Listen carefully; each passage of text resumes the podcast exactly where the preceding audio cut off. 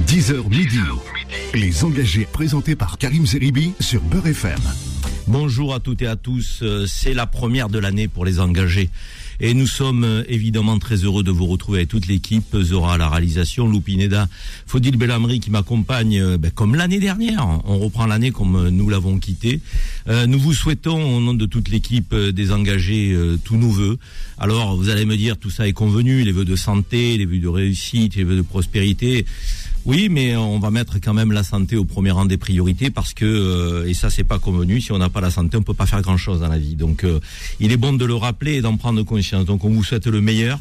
Euh, continue de suivre euh, FM, euh, l'antenne, le programme, euh, toute la journée de Beurre FM, avec toutes les émissions. On aura Philippe Robichon derrière nous, on avait Kim et Mona avant. Vous avez en fin de journée notre ami Adil Farkan. Un peu de musique entre toutes ces émissions. C'est Beurre FM, c'est la radio de la diversité, c'est la radio de la fraternité, c'est la radio, je dirais, républicaine par excellence. Alors aujourd'hui, on a un programme qui va être très riche. Mais avant, j'ai envie de vous demander, euh, mes chers amis Lou et, et Faudil, euh, cette, euh, ces fêtes, est-ce qu'elles se sont bien passées pour vous, Lou? Elles se sont très bien passées, Karim. Merci beaucoup. Et Faudil?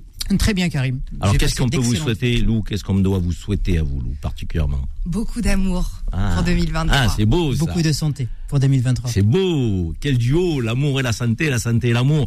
Vous le mettrez dans l'ordre que vous voulez, mais effectivement, euh, donc si on a la santé, si on a un peu d'amour autour de soi, on ne peut être qu'heureux. Alors aujourd'hui, on a un programme qui est riche parce que l'actualité en cette rentrée 2023, euh, ben, elle nous bouscule sur des sujets sociaux, économiques, sociétaux.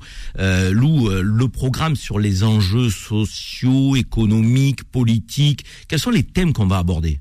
Aujourd'hui, Karim, on va aborder trois thèmes très importants. Premièrement, la crise énergétique et de l'électricité chez les boulangers qui s'aggrave de jour en jour, la grève des médecins libéraux qui est un vrai problème et la réforme des retraites qui doit être présentée le 10 janvier prochain. Donc ça, c'est les trois sujets de caractère un peu économique, politique, euh, Exactement. qui sont sur rentrée. le sur le grill.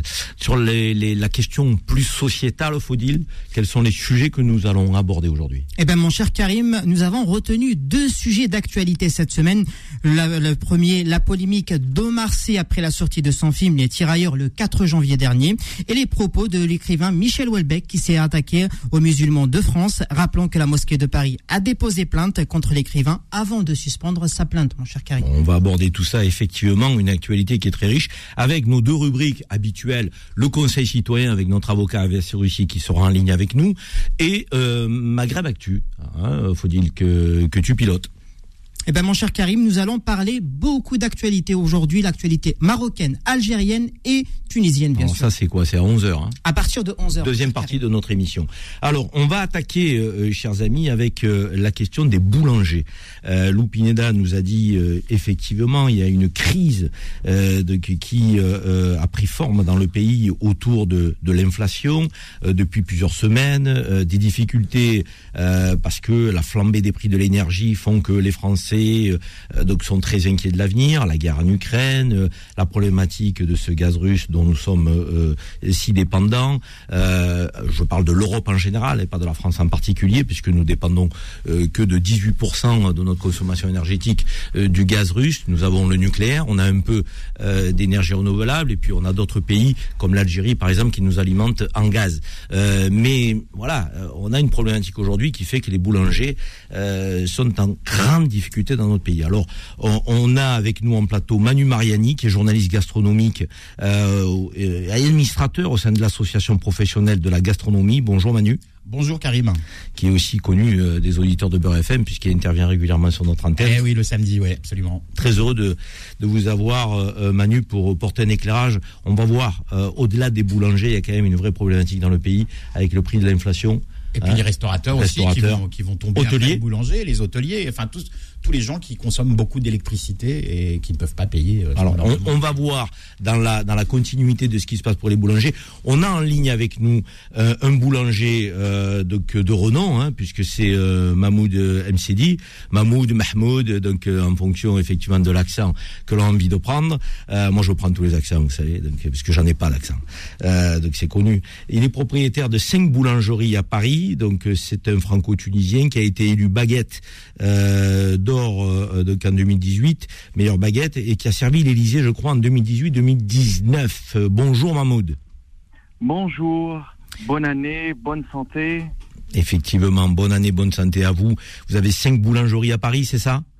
Exact, oui. Bon, alors cette cette crise là euh, qui euh, frappe le pays dans son ensemble, mais les boulangers plus particulièrement.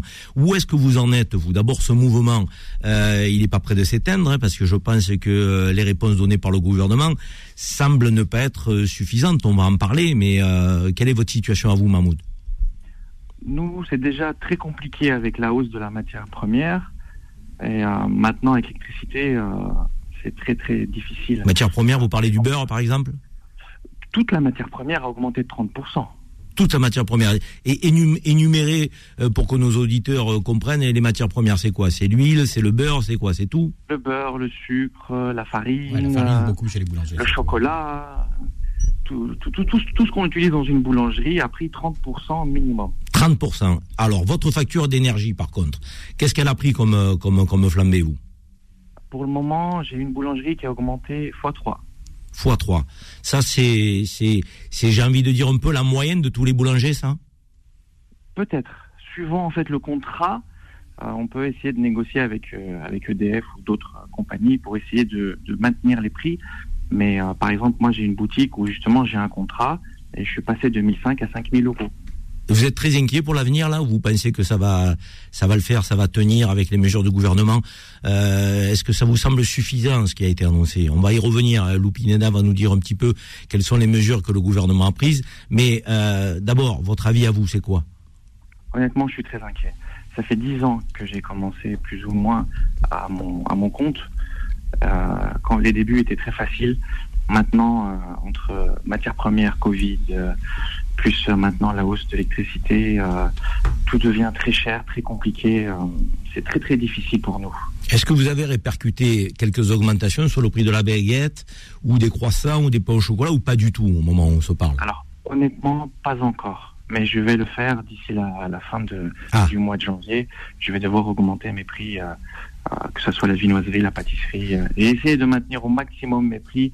Mais maintenant, c'est impossible. D'accord. Bon, on va en parler avec Manu Marnier, mais Lou, est-ce que euh, tu peux nous reposer, j'ai envie de dire un peu, le cadre euh, des, des, interventions de l'État dans le cadre de, de, cette crise sur l'augmentation des prix de l'énergie pour les boulangers qui sont, j'ai envie de dire, dans une situation qui est, qui est, quasi catastrophique pour certains d'entre eux. Ils vont tirer le rideau. Hein. Tout à fait, Karim. Invité de France Info mardi, la première ministre Elisabeth Borne a fait quelques annonces face à ces chiffres qui donnent le tournis. Elle a indiqué avoir demandé aux énergéticiens de permettre aux entreprises en difficulté d'étaler le paiement des factures sur les premiers mois de l'année. Ces entreprises pourront demander un report du paiement et de leurs impôts et de leurs cotisations sociales.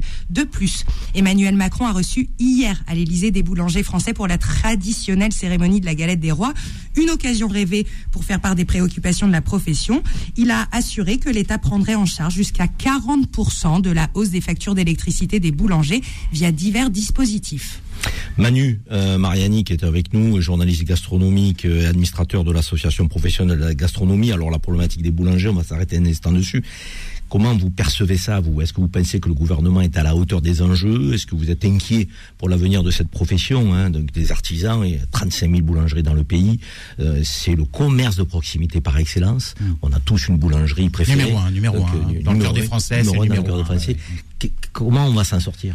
Alors, euh, bah, très inquiet, oui. Euh, il se passe pas une journée sans que j'ai pas un boulanger qui m'appelle en disant euh, Manuel, essayez dans les médias de, parler de nous, qu'on ne nous abandonne pas, parce que là, ils ont l'impression, je, reprends les termes d'un boulanger, hein, qui sont forts, on nous laisse crever. Voilà, ce qu'on me dit. Euh, mais derrière, il y a les restaurateurs aussi, hein, il y a les artisans bouchers, tous ceux qui sont consommateurs d'électricité euh, de façon importante. La, liste va s'allonger, hein, ça va, arriver. Euh, le, souci, c'est que pourquoi je suis aussi scandalisé, en plus d'être inquiet, c'est parce que on n'arrête pas de nous dire ah bah oui mais le coût de l'énergie a augmenté. Ce qui est faux l'énergie elle a pris 4 enfin l'électricité en tous les cas a pris 4 euh, simplement mais l'électricité étant indexée sur exactement le prix sur le prix du gaz ça c'est l'Europe de l'énergie Manu. Il faut quand même qu'on explique à ceux qui nous écoutent. On a décidé donc d'intégrer euh, l'Europe de l'énergie euh, ce que n'a pas fait l'Espagne et le Portugal depuis quelques jours puisqu'ils sont sortis grâce à une dérogation. Et cette Europe de l'énergie a indexé effectivement le prix de l'électricité donc pour nous elle est nucléaire donc elle n'est pas très coûteuse au demeurant. Donc euh, sur le prix du gaz, qui lui est monté en flèche. Donc du coup, on a des prix de l'électricité qui ont explosé. Donc cette Europe de l'énergie, certains la dénoncent aujourd'hui. C'est ça qui est incroyable, c'est qu'on rachète notre propre énergie à 10 fois son prix. Et c'est absolument hallucinant. Et cette marge euh, énorme, elle profite bien à, quelqu'un. Elle, elle, profite euh, aux, opérateurs, aux, opérateurs d'énergie. Je voudrais rappeler quand même que Total a quand même fait 7 milliards de, bénéfices euh, en, 2022 et il nous explique que ah bah oui mais le prix de l'énergie a augmenté. Non, c'est mmh. faux. Le coût de l'énergie n'a pas augmenté, c'est les tarifs qui ont augmenté. Alors Mahmoud, Mahmoud, euh, dans les annonces du gouvernement, on dit prise en compte euh, de 40% de l'augmentation de la facture. Est-ce que c'est une bonne mesure ça? Je pense que c'est pas assez. Pour vous, il faut aller plus loin. Il faut, quoi Il faut un bouclier énergétique, un peu comme on l'a fait sur les particuliers il faut qu'on garde les mêmes prix qu'on avait avant. Entre, entre, parce que le problème, c'est que par exemple, avant, il y a eu le Covid.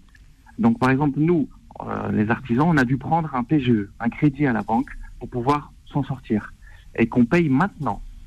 Donc, quelqu'un qui a déjà des dettes, plus qui, qui a encore maintenant des nouvelles dettes à payer, euh, on peut plus avec la, hausse des. De Alors, ce qu'il faut expliquer, Mahmoud, c'est que pendant la crise de la Covid, le gouvernement a, mis en place la possibilité euh, de contracter des prêts garantis par l'État, les PGE, donc pour faire face aux problèmes de trésorerie, euh, voire aux besoins effectivement d'investissement. Beaucoup ont contracté un PGE. Ben, un, PGE, ça reste un emprunt, donc il faut rembourser un emprunt. Donc, euh, c'est-à-dire que vous avez des traites là pour rembourser un emprunt. Et de surcroît, vous avez cette augmentation de l'énergie. Alors, le bouquet énergétique pour les particuliers, c'est 15% maximum d'augmentation c'est plafonné à 15%. Si c'était plafonné à 15%, ce serait supportable pour vous? Je pense. D'accord. Donc vous demandez effectivement qu'on mette en place le système qu'on a mis en place pour les particuliers. Exactement. Qu'on soit à peu près tous au même niveau. Parce que ce qui est par exemple un peu euh, bizarre, c'est que par exemple moi le sucre, en tant que professionnel, je le paye plus cher qu'un particulier. Ah oui et comment ça se fait ça, Puisque vous l'achetez en plus Dans une grande surface, il paye aux alentours de 95 centimes le sucre alors que moi, je le paye aux alentours de 1,15€ maintenant actuellement. Vous avez le sentiment que sur le, dos de la, de la guerre en Ukraine, il y a des industriels, euh, j'allais dire un peu euh, malfaisants, qui, euh, qui, qui, font du, de, de, de l'argent sur la crise? Hum, Je ne vais pas dire oui, mais ce que je trouve par exemple surprenant, c'est que j'ai entendu dire que l'eau allait augmenter, comme par exemple la cristalline, ah, ah, alors que ça fait 20 ans que la cristalline n'a pas augmenté ses prix. Pourquoi bizarrement maintenant, quand tout le monde augmente ses prix, certains produits vont augmenter alors qu'ils n'ont eu aucun problème avec la guerre ou avec d'autres choses? On comprendrait difficilement le lien avec l'Ukraine. Si je peux préciser une chose, aussi, alors quand même il y a un lien euh, avec la cristalline, c'est que ce qui coûte cher, c'est le plastique autour qui est fait avec du pétrole. Et comme le pétrole a augmenté, c'est l'emballage de la cristalline. L'eau est pas plus cher. D'accord, mais le pétrole, excusez-moi, il y a d'autres pays qui ont du pétrole. Non, bien sûr, bien sûr. Et qui, on peut passer des accords commerciaux. On est quand même un grand continent qui s'appelle l'Europe. Il faut, arrêter. Euh, euh, euh, Mahmoud, euh, les, les, les, mesures que Elisabeth Borne a évoquées, notamment le, le transfert euh, le report, j'ai envie de dire, des charges de CURSAF, cotisations multiples, euh, taxes, impôts et autres. Ce report-là, c'est pas suffisant comme mesure parce que vous allez devoir passer à la caisse de toute manière. Exactement, ça revient au PGE en fait. On a pris quelque chose pour s'en sortir et puis maintenant on a du mal toujours à s'en sortir. Vous, estimez que le syndicat des boulangers est à la hauteur parce que je l'ai entendu dans une sortie euh, qui semblait dire non mais le gouvernement fait le maximum, il ne peut pas faire plus, c'est déjà beaucoup, faut reconnaître qu'ils sont là au chevet des boulangers. J'ai l'impression quand je l'entends, ce président des syndicats, qu'il est un peu en décalage avec les, les, les boulangers qui sont sur le terrain, donc euh, au cœur de la vraie vie. Vous partagez ça ou, ou c'est politiquement incorrect de le dire? Je suis pas trop, euh, comment expliquer, euh, on a eu des différends avec le syndicat depuis que j'ai gagné le prix. Donc depuis, euh, on va dire que je suis pas très ami avec eux, ce qui est un peu dommage.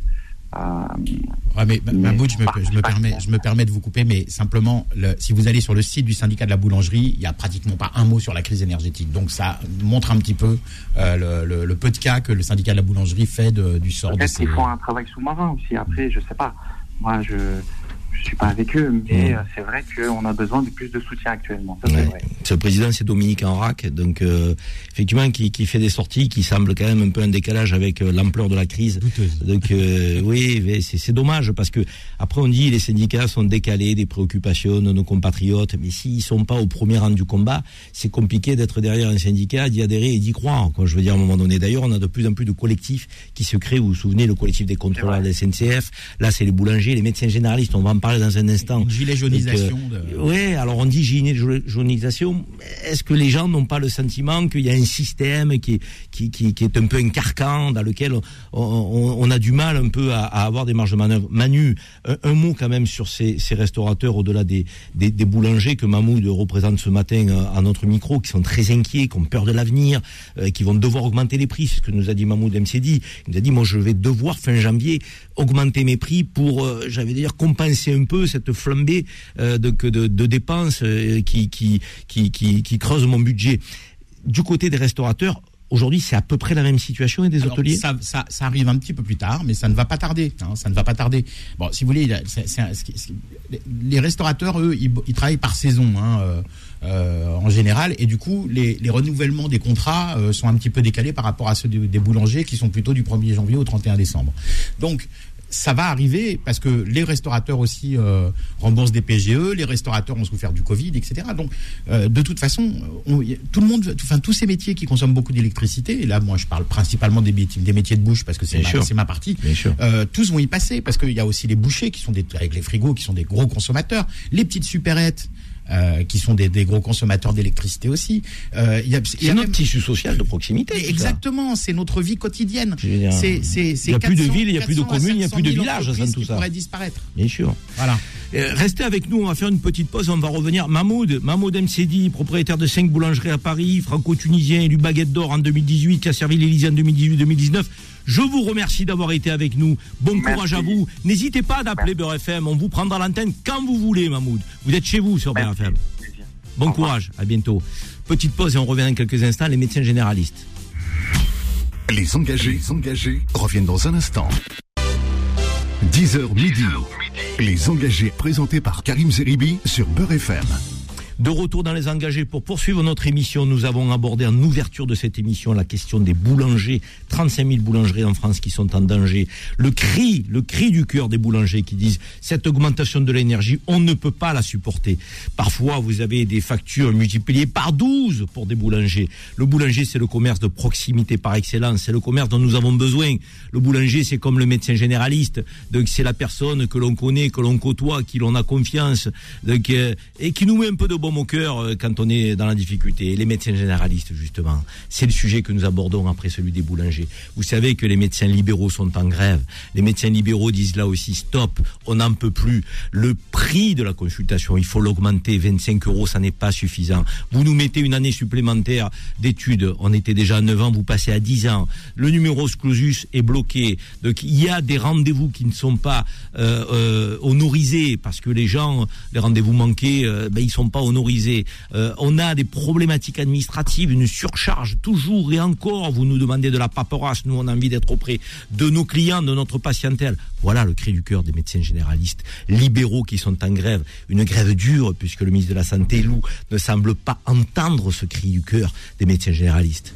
Non, en effet, Karim, mais effectivement, jamais 203. Après deux périodes de grève, le 1er et 2 décembre, puis du 26 au 2 janvier, la grève des généralistes libéraux, en effet, se poursuit. C'est le collectif Médecins pour demain, créé en août et soutenu par plusieurs organisations syndicales, qui a appelé mardi à une grève jusqu'à dimanche et à un jour de manifestation qui a eu lieu hier à Paris. Au-delà de leur revendication principale, qui est l'amélioration de leurs conditions de travail dans le but de mieux prendre en charge leurs patients, il y a une mesure phare, comme vous venez de le dire, demandée par les libéraux, l'augmentation du tarif de la consultation de 25 à 50 euros. Ça servira à créer un choc d'attractivité afin d'attirer les jeunes praticiens vers la médecine de ville et de proximité aujourd'hui complètement délaissée.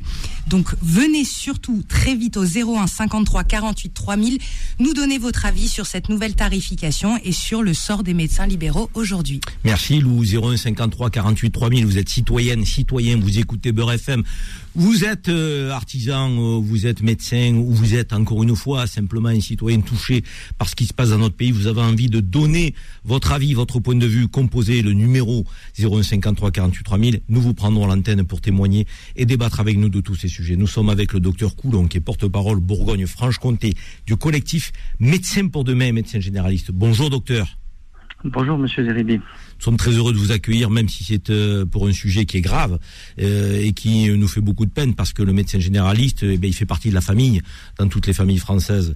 Euh, et on, on, voit là votre votre cri d'alarme, j'ai envie de dire, qui dit stop, ça suffit, on n'en peut plus. Il faut que vous fassiez évoluer le système. Alors, est-ce que vous, vous avez le sentiment d'être entendu, ou c'est une fin de non-recevoir du côté du ministre de la Santé pour l'instant?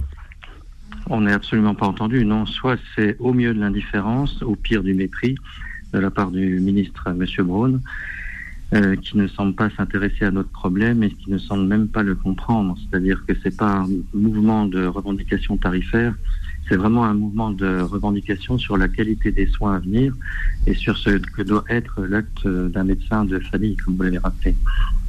Quelles sont les principales Alors, on a parlé de la consultation qui est à 25 euros aujourd'hui, que vous voulez faire passer à 50. J'ai évoqué rapidement, de aussi, la surcharge administrative. Vous demandez euh, des marges de manœuvre pour pouvoir vous appuyer sur euh, quelqu'un qui gérait l'administratif. On a parlé des rendez-vous euh, qui n'étaient pas honorisés, des rendez-vous manqués. Là aussi, ça, ça, grève quand même, à mon avis, votre situation. Des années d'études, le gouvernement veut faire passer de 10 ans, de 9 ans à 10 ans. tous ces sujets donc euh, c'est des sujets qui, dont aucun sont traités ou certains commencent quand même à être pris en considération. Pour l'instant, il n'y a aucun sujet qui est pris en considération réellement. Pourquoi, euh, docteur Pourquoi? Ben parce qu'il y a une méconnaissance complète de l'exercice de la médecine en France, de la médecine libérale particulièrement et des médecins généralistes en particulier. Mais les médecins, notre ministre de la Santé, médecin urgentiste. Son père, son papa était médecin généraliste. je sais, je sais, c'est incompréhensible. Incompréhensible. Incompréhensible. incompréhensible. Euh, le point de départ du mouvement, c'est la souffrance des soignants. D'ailleurs, je vais rappeler deux chiffres. Le premier chiffre, c'est près de trois fois le taux de suicide de la moyenne nationale pour les médecins et pour les internes en médecine. C'est 54% de burn-out chez les médecins généralistes. C'est 60% de burn-out études en 2021 sur tous les soignants, médecins et infirmières, et on avait le record mondial. Donc, ces chiffres sont effrayants. Euh, et on a l'impression que le gouvernement et puis que les autorités ne prennent pas en compte cette souffrance. Et la souffrance, est liée entre euh, la, façon qu'on a de porter notre travail.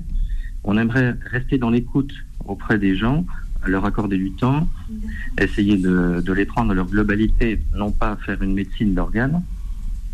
Mais ça, ça prend du temps.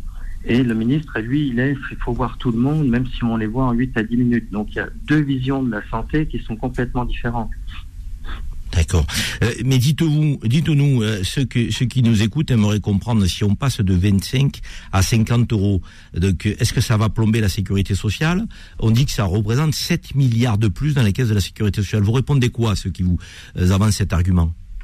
Alors, je répondrai à un exemple tout simple. Par exemple, la polymédication des sujets âgés. On a tous dans notre famille euh, des gens qui sont polymédiqués. Quand on parle de gens polymédiqués, ils ont 10, 15, voire plus de médicaments. Qu'est-ce que ça entraîne? Une étude européenne intéressante là-dessus qui dit sur mortalité de ces gens-là, 34%. 34%, c'est énorme. Pourquoi cette surmortalité Parce que les gens avec les médicaments qui sont empilés ainsi, souvent sont fatigués, ont des chutes, des vertiges, chutes qui entraînent parfois un hématome intracérébral, une fracture du col, etc., qui les renvoie à l'hôpital. Donc ça, par patient, par patient, si on arrive à optimiser et à écouter les gens en disant bah ça ça va pas, on va diminuer telle posologie, etc. On économiserait par patient 3500 euros. On est 50 000 médecins généraux, 55 000. Ça fait 1,5 milliard pour un patient par médecin. Vous imaginez les sommes à, à économiser potentielles. Mais on est toujours dans une logique d'urgence au niveau du gouvernement et pas dans une projection sur l'avenir. Et ça, c'est embêtant. Quand on vous dit que votre grève, aujourd'hui, elle crée des situations dramatiques, notamment euh, pour les urgences de l'hôpital public, parce que quand on n'a pas de son médecin généraliste, euh, ben on, se, rue vers euh, les urgences qui sont déjà dans une situation dramatique. Vous répondez quoi? Parce que on vous a quand même traité quasiment d'irresponsable du côté du ministère de la Santé. Alors c'est pas ce qu'on pense ici, je vous rassure. Nous, on considère que votre lutte, elle est légitime et qu'il faut vous entendre, parce que c'est pas normal après le nombre d'années d'études euh, qui est euh, le vôtre, avec le rôle que vous occupez dans les familles françaises, euh, qu'on prenne pas en considération à la fois vos conditions de travail. Il faut rappeler quand même que parfois vous commencez à 8 heures du matin, vous finissez à 22 heures pour la plupart des médecins généralistes. C'est de la folie. Je veux dire, vous avez envie aussi d'avoir une vie, on peut le comprendre ça. Donc, mais cette situation donc qui est déjà difficile et qui devient dramatique à l'hôpital public par cette grève. Vous répondez quoi là encore une fois à ceux qui disent mais mais, mais c'est pas responsable ce que vous faites? Alors sur l'aspect de la saturation des hôpitaux, ça fait des années que les hôpitaux sont saturés, ils sont saturés du 1er janvier au 31 décembre. Donc le mouvement ne fait qu'aggraver un peu cette saturation, mais cette saturation correspond à un problème de fond qui préexiste depuis longtemps, euh, qui est indépendant du mouvement de grève à la base. La deuxième chose sur la responsabilité, Madame Elisabeth Borne effectivement nous traitait d'irresponsables. Et je voudrais lui répondre, tous les médecins pendant la première épidémie de Covid, pendant le confinement, étaient là. Tous, au prix de 26 morts parmi eux. Donc on a été responsable, on a assumé, on a assumé cette épidémie qui était gravissime et qui était extrêmement dangereuse, pour laquelle on n'avait pas de traitement et pas de masque par ailleurs. On a assumé au prix de la vie de certains et au prix de, de, de formes graves pour d'autres qui ont heureusement pu en réchapper. Donc ça, oui, on a le sens des responsabilités. Et ce genre de propos passe très mal auprès de la communauté médicale. Oui, on peut le comprendre. Alors, euh, vous restez avec nous. On va avoir une réaction de, de, de notre invité euh, de, qui, est, qui, est, avec nous aujourd'hui, qui est un invité qui n'est pas de la partie, si je puis dire, santé, mais euh, qui est un acteur de la société civile, Manu Mariani, qui est journaliste gastronomique euh, et administrateur au sein de l'association professionnelle de la gastronomie. Une réaction, Manu, sur cette... Après les boulangers, on, on, voit les médecins généralistes qui sont dans une situation qui semble intenable aujourd'hui. Oui, vous en pensez quoi? ouais, C'est intenable et en plus, vous, bon, vous, vous évoquiez François Braun, euh, qui est un ancien directeur d'hôpital. Hein, vous, vous évoquiez le fait qu'il était médecin. Euh, à l'époque où il était directeur d'hôpital, euh, François Beaune expliquait qu'il était très urgent de prendre en considération les attentes des médecins et des personnels médicaux en général. Maintenant qu'il est ministre, on a l'impression qu'il est frappé d'amnésie. Donc ça, je voulais juste le, souligner. Ça, c'est la première chose. Et la deuxième chose, c'est aussi il y a un sujet qui a un marronnier, comme on dit hein, chez nous dans la presse, c'est le, le, les déserts médicaux. Alors le marronnier, c'est les sujets qui reviennent régulièrement. Voilà, comme les marronniers, ça reflairait tous les tous les ans à la même période. Et donc, euh, euh, moi qui suis d'origine corse, je peux vous dire que quand vous êtes dans la montagne corse, vaut, vaut mieux pas tomber malade. Et, et le problème, c'est que ça, ça va se généraliser, mais partout, même dans des dans, dans, dans des milieux un peu plus urbanisés. Euh, pourquoi? Parce que un jeune médecin, quand il se lance, euh, s'il veut se mettre en, en libéral, il y a tellement tous les tous les tous les énarques qui décident à la place des médecins, ils mettent il y a tellement de paperasse à faire, d'administratifs, etc. Des usines à gaz euh, incroyables que euh, un, un, médecin qui se lance, il a 30% de son temps passé à faire de la paperasse. Mmh. Donc s'il prend pas une secrétaire, il peut pas s'en sortir. S'il prend une secrétaire, ce médecin sur 25 euros de consultation, il a un reste à gagner de 7-8 euros. Qu'est-ce que vous Et c'est le problème aussi de l'hôpital. Hein. Tous les médecins, même à l'hôpital, disent donc les ARS nous demandent sans arrêt de la paperasserie, de l'administratif. On fait que du reporting. On a l'impression qu'on est dans une une entreprise qui fait des hélicoptères, quoi, et qui traite pas des patients. Mmh. Euh, donc Lou Pineda, euh, Lou, tu, tu semblais euh, euh, dire que dans, dans, dans l'intervention de Manu que c'est pas simplement en Corse qu'il y a des déserts médicaux, il y a même à Paris dans les grandes Mais métropoles. Bien sûr, Karim, à Paris, en métropole et aujourd'hui partout, là où les déserts médicaux étaient aujourd'hui sur euh, depuis des années des cas de province, de région. Et dans les quartiers défavorisés autour des villes. Mais, mais aujourd'hui, excusez-moi, Boulogne-Billancourt, qui est une ville plutôt euh, euh, aisée euh, et bourgeoise de l'ouest de la région parisienne, il n'y a plus aucun médecin généraliste, plus aucun médecin n'accepte les nouveaux patients. Donc les déserts médicaux aujourd'hui est un problème national. Bon, on en profite pour faire un petit clin d'œil à l'île de Beauté, donc la Corse, de, qui est une île magnifique avec nos, nos, amis corses qui nous écoutent. on a en ligne avec nous Kader Benayed, qui est syndicat sud de Marseille, dans les hôpitaux, de, qui mènent toujours des combats pour euh, des effectifs, pour des conditions de travail, euh, pour le, le, respect aussi euh, des, des, malades, des patients qui sont reçus à l'hôpital, parce qu'on voit que la situation de l'hôpital, elle se dégrade sans arrêt, malgré le cri d'alarme des syndicats et des personnels. Bonjour Kader. Bonjour Karim. Très heureux de vous avoir en ce début d'année. Tous nos voeux pour vous, pour votre famille et pour tous les personnels soignants de tous les hôpitaux de France euh, à qui on souhaite le meilleur, hein, parce qu'on a besoin de vous. Kader, cette grève des médecins généralistes là, elle impacte l'hôpital public? Alors, on n'a pas attendu justement cette grève pour avoir des impacts néfastes pour nos, pour nos collègues, euh, je veux dire, et pour les hôpitaux en général, et surtout les hôpitaux marseillais. Moi, j'aimerais mettre juste un petit peu de nuance dans les propos du, docteur, parce que bon, euh, ça m'a inquiété là, fin décembre, d'entendre que les, collègues médecins libéraux étaient en grève, donc je me suis un peu inquiété auprès de mon médecin, de, par exemple, de famille, mmh. qui lui, euh, ben justement, m'a dit oui, effectivement, on a beaucoup de problématiques, même si on reste des euh, je veux dire, bon, on habite dans, des quartiers compliqués, mais on reste quand même des privilégiés, parce que quand on est médecin, bon, voilà, on est privilégié comparé à, un boulanger ou un pâtissier.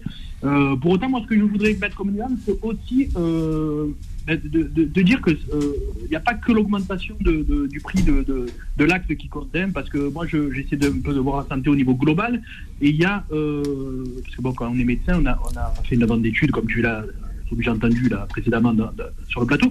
Mais euh, ces Navanachi, euh, avant, ils avaient une contrepartie, c'était de faire des gardes à l'hôpital. Et aujourd'hui, alors moi je parle du niveau euh, de l'hôpital public, aujourd'hui, l'hôpital public souffre justement de manque de médecins.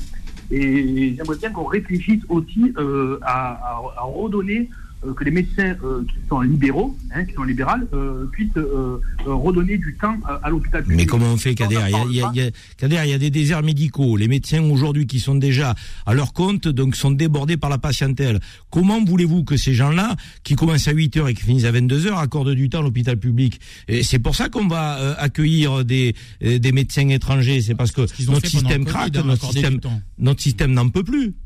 Alors, le libéralisme, c'est bien, mais euh, je, redis quand même que l'hôpital public, c'est quand même un, un, amortisseur social important. Et après l'hôpital public, après les urgences, c'est le néant. Et aujourd'hui, on en est à fermer des services d'urgence. Donc, euh, bon, je ne suis pas là pour cliver l'urgence à l'urgence. Euh, mais je ne pas opposer les deux, Kader. Pas du tout, mais j'aimerais qu'on réfléchisse aussi à ça. C'est pour élever un peu le débat. Euh, parce que bon, euh, mettre 50 euros, on peut, tout, on peut tout à fait mettre même à 60, hein, si, c'est pas la question.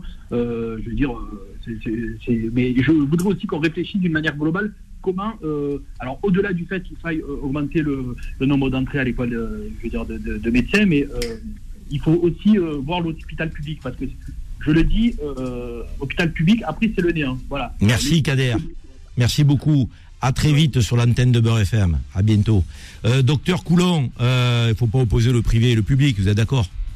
Ah, Je suis tout à fait d'accord. Le système santé tient sur ses deux jambes. La première jambe, c'est l'hôpital public. La deuxième jambe, c'est euh, la médecine de proximité et la médecine libérale en général. Actuellement, le système santé, il craque. au niveau de l'hôpital, ça craque. Et au niveau de la médecine libérale, ça craque. Si on veut sauver la santé en France, il faut investir massivement dans la santé en France. Et la souffrance des médecins libéraux et la souffrance des médecins à l'hôpital est la même. On a tous envie de faire une médecine de qualité et on n'y arrive plus. Merci, docteur Coulon. En tout cas, l'antenne vous est ouverte. N'hésitez pas à nous appeler. Bon courage pour votre combat. On espère qu'on va en sortir très vite. Merci, docteur. À, bientôt. Au revoir. petite, petite pause et les amis, on revient dans quelques instants. Les engagés, les engagés reviennent dans un instant. 10h midi. Les engagés présentés par Karim Zeribi sur Beurre FM. Nous sommes de retour dans les engagés. Nous sommes ensemble jusqu'à midi, les amis. C'est la première de l'année. On vous réitère tous nos voeux euh, pour les auditeurs de Beurre FM, euh, de santé, euh, de prospérité, de réussite dans tout ce que vous allez entreprendre. nous avons abordé la question des boulangers, 35 000 boulangeries qui sont au bord de la rupture avec des boulangers qui ont vu parfois leur facture d'électricité multipliée par 5, par 10, par 12. donc c'est intenable. Ils n'en peuvent plus. Ils n'ont pas encore augmenté les prix de la baguette, des croissants, des pains au chocolat mais ça risque de venir parce que le gouvernement a pris des mesures qui semblent insuffisantes. On ne maîtrise plus aujourd'hui euh, le prix de l'énergie, alors avec cette guerre en Ukraine, certes, mais peut-être aussi avec le manque de vision euh, que nous avons eu ces dernières décennies sur l'indépendance énergétique de notre pays, de notre continent européen. Nous avons abordé ensuite les médecins généralistes, les médecins libéraux qui sont en grève. Eux aussi indiquent que c'est un dialogue de sourds, qu'on n'entend pas leurs revendications, passer de 25 à 50 euros en matière de consultation, alléger la surcharge administrative qui est la leur, euh, passer de 9 ans à 10 ans pour euh, des études de médecine, donc ils estiment que c'est déjà assez.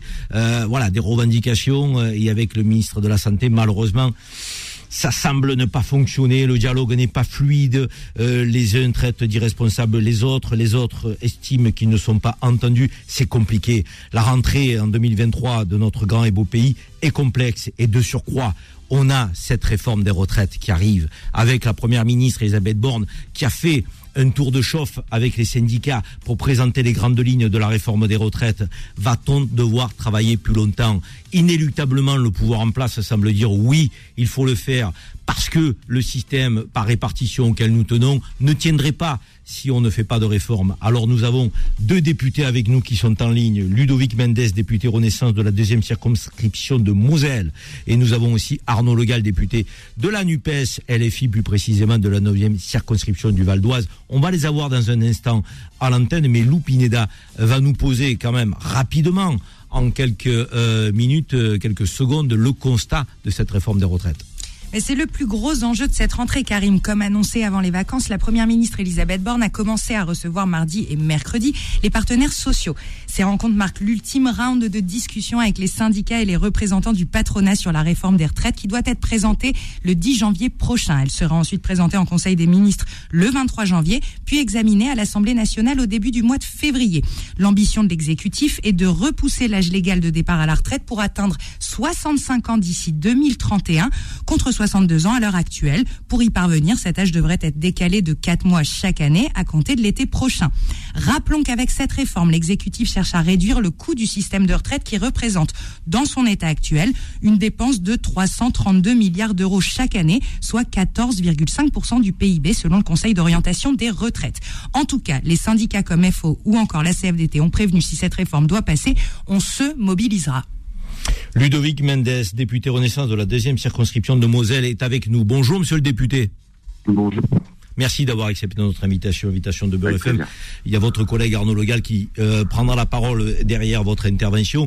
Euh, la première question que j'ai envie de vous poser, c'est dans le contexte de la société française que l'on évoque euh, au quotidien, et on voit bien là que les, ça devient de plus en plus difficile sur le terrain des salaires, de l'inflation, de l'augmentation des prix, cette guerre en Ukraine qui évidemment a aggravé des situations qui étaient parfois pas très réjouissantes, les services publics qui semblent craquer, la santé, la justice euh, euh, la sécurité, l'éducation. Alors même si le gouvernement semble augmenter les, budgets pour ces services publics, est-ce bien raisonnable de faire une réforme des retraites dans le contexte de la société française aujourd'hui?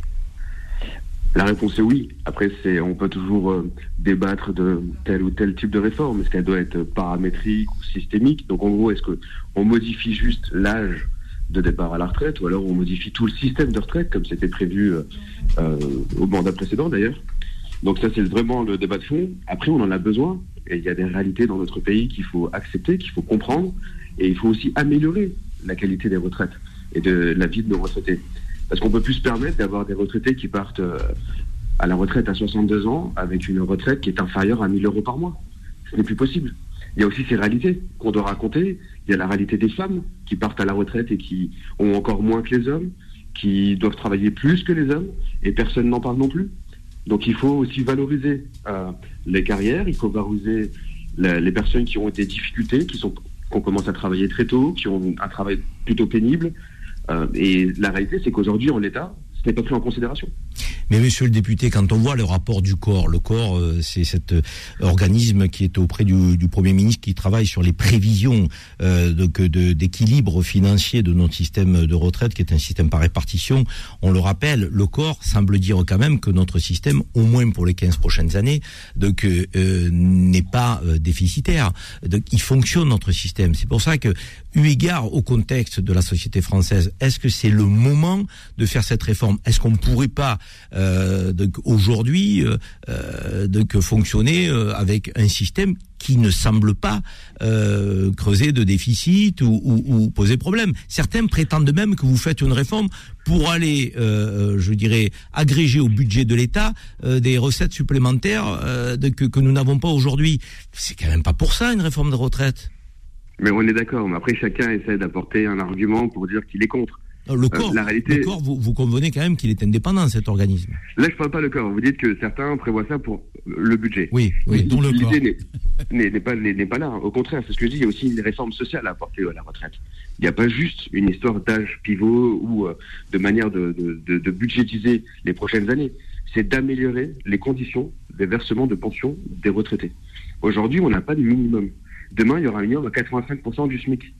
C'est toutes ces réalités-là qu'on ne prend pas en considération. C'est-à-dire qu'on a des retraités qui souffrent et on n'arrive pas à les accompagner. Il faut faire en sorte que les prochains retraités ne puissent pas souffrir comme ceux d'aujourd'hui.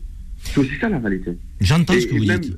La, retraite est un totem. Donc, quoi qu'il arrive, la société dira toujours non parce qu'on ne veut pas y toucher. Parce qu'on parle de l'avenir et qu'on n'a pas de visibilité dans l'avenir. Et vous l'avez très bien dit tout à l'heure. Et c'est ça qui inquiète les Français plus qu'autre chose. On va faire réagir votre collègue Arnaud Legal, Ludovic Mendes. On a entendu, vous, vous dites, cette réforme, il faut la regarder aussi euh, d'un aspect positif. On va valoriser des petites retraites, euh, des gens qui aujourd'hui sont pas suffisamment pris en considération. Vous voulez qu'on regarde plutôt le verre à moitié plein et pas le verre à moitié vide. Vous semblez dire ça, hein, si je traduis votre pensée. Je suis On- plutôt optimiste. On va demander à Arnaud Le Gall, député NUPES LFI de la 9e circonscription du Val d'Oise, est-ce qu'il partage cet avis-là Arnaud Le Gall, cette réforme, euh, elle, est, elle est indispensable, elle est nécessaire ou on pourrait s'en passer? Bonjour d'abord. Bonjour, merci pour votre invitation. Bonjour à, à mon collègue. Euh, D'abord, euh, rappelons que les Français n'en veulent pas de cette réforme. C'est la goutte d'eau qui fait déborder le vase. Vous avez déjà énuméré un certain nombre de difficultés que traverse la société française. Et ils n'en veulent pas, euh, non pas parce qu'ils ne comprennent pas, non pas parce qu'ils seraient manipulés. Ils n'en veulent pas parce qu'ils voient bien que cette réforme euh, ne mènera pas aux objectifs qu'elle prétend euh, remplir.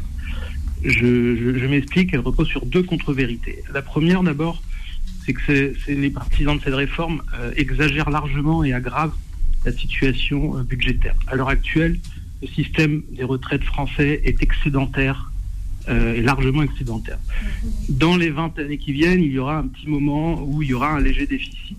Euh, non seulement ce léger déficit peut être très facilement comblé par d'autres mesures que la réforme euh, promue par le président Macron, mais en plus, là où il y a une vraie contre-vérité, c'est que la réforme du président, et je m'expliquerai plus en détail plus tard peut-être, va aggraver le, déficit qui, était, qui était prévu par le corps aux horizons de 2030-2040.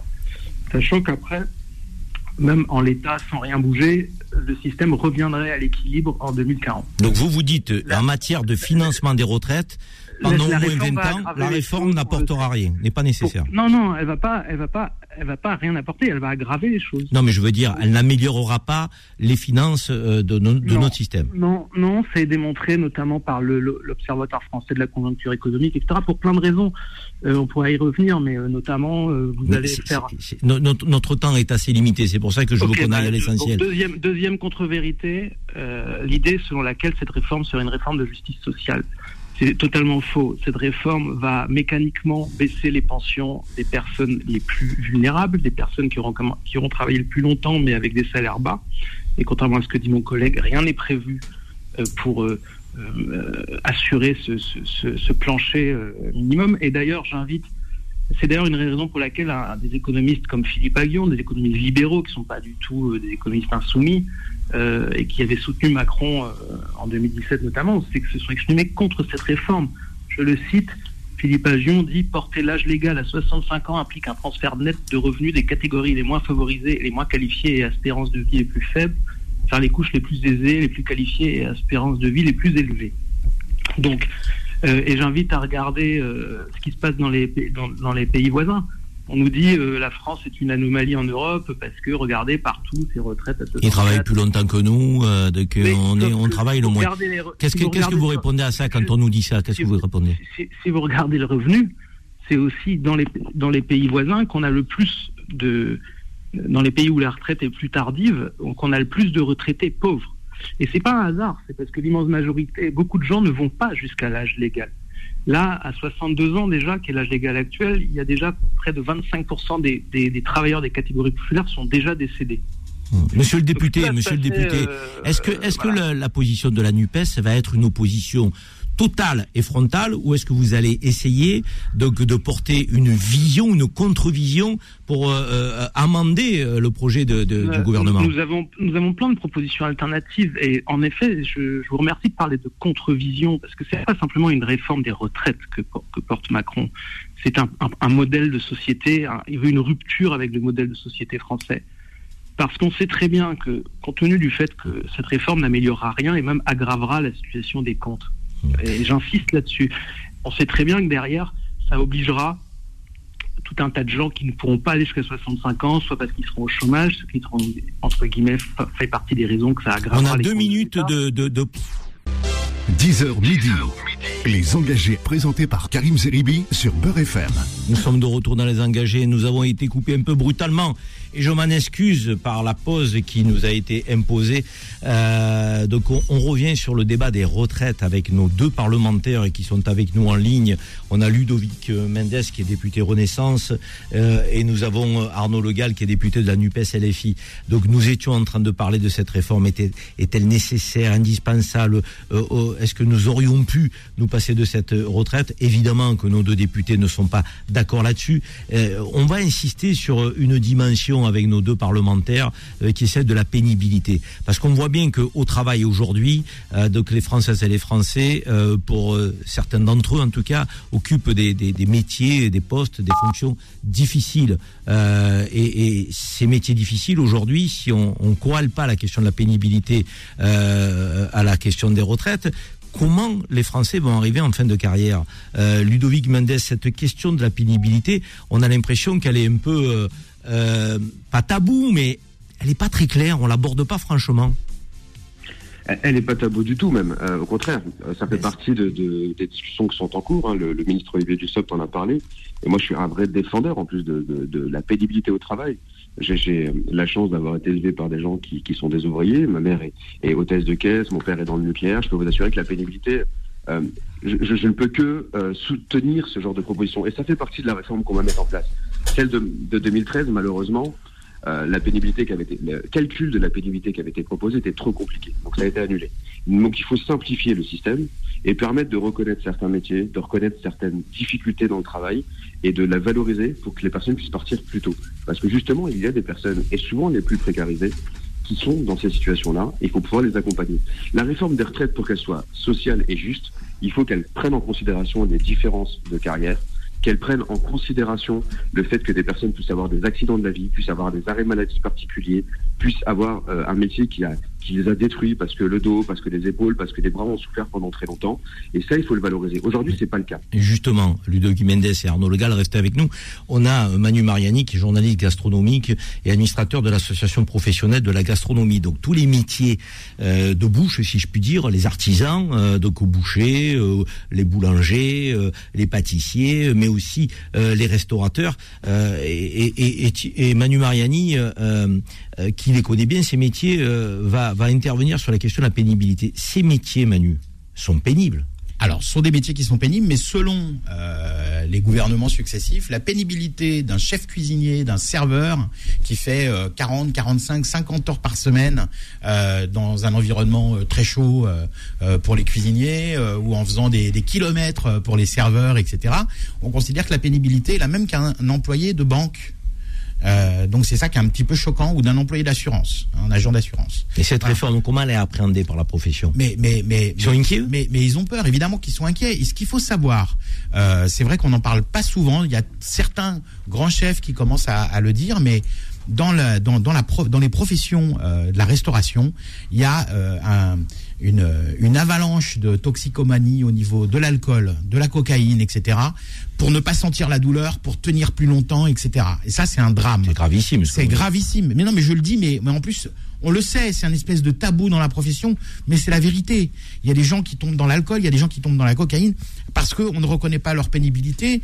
On les, on- Quelqu'un qui a travaillé toute sa vie dans ces métiers-là, il part à la retraite. Mais il est cassé. A- Avec quoi comme moyenne? Vous avez des, des montants un peu? Alors c'est des, c'est des, alors ça dépend pour les pour les pour les restaurateurs qui sont euh, à leur compte, euh, bah, comme souvent les chefs d'entreprise, à moins d'avoir des, retraite? des retraites complémentaires. Bah, pas toujours. S'ils arrivent à bien vendre leur affaire à la fin, ils vont se faire un complément avec leur leur bas de laine. Et les salariés?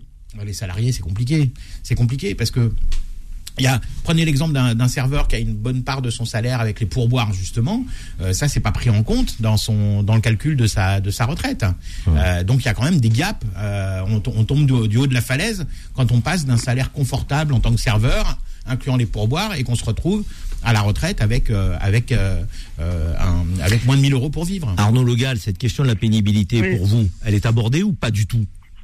Non, mais elle n'est pas abordée. Et j'ai Le problème, encore une fois, revenons aux fondamentaux, comme le vient de le dire l'intervenant là.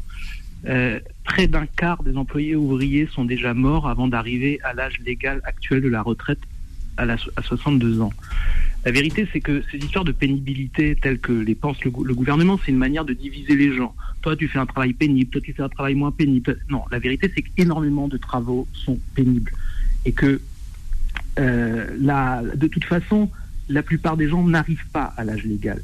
Et ceux qui ne sont pas déjà décédés ou, ou dans des conditions de santé qui ne leur permettent plus de travailler, c'est- c'est- c'est- c'est- la, la réforme va aggraver le chômage. Donc de toute façon, on sait très bien, c'est l'O- l'Observatoire français de la conjoncture C'est économique important qui ce que vous nous dites là.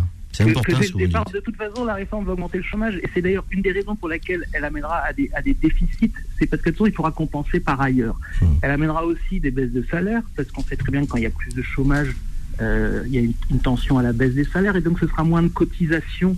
Des- Alors, on va euh, faire intervenir voilà, votre- juste, juste, juste, juste pour finir, c'est vraiment un modèle de société. La vérité, c'est que Macron ne promeut pas cette réforme pour équilibrer les comptes. Il promeut cette réforme pour compenser des baisses d'impôts ou de cotisations sociales sur les, les plus grandes entreprises et les, et les- et les foyers les plus riches.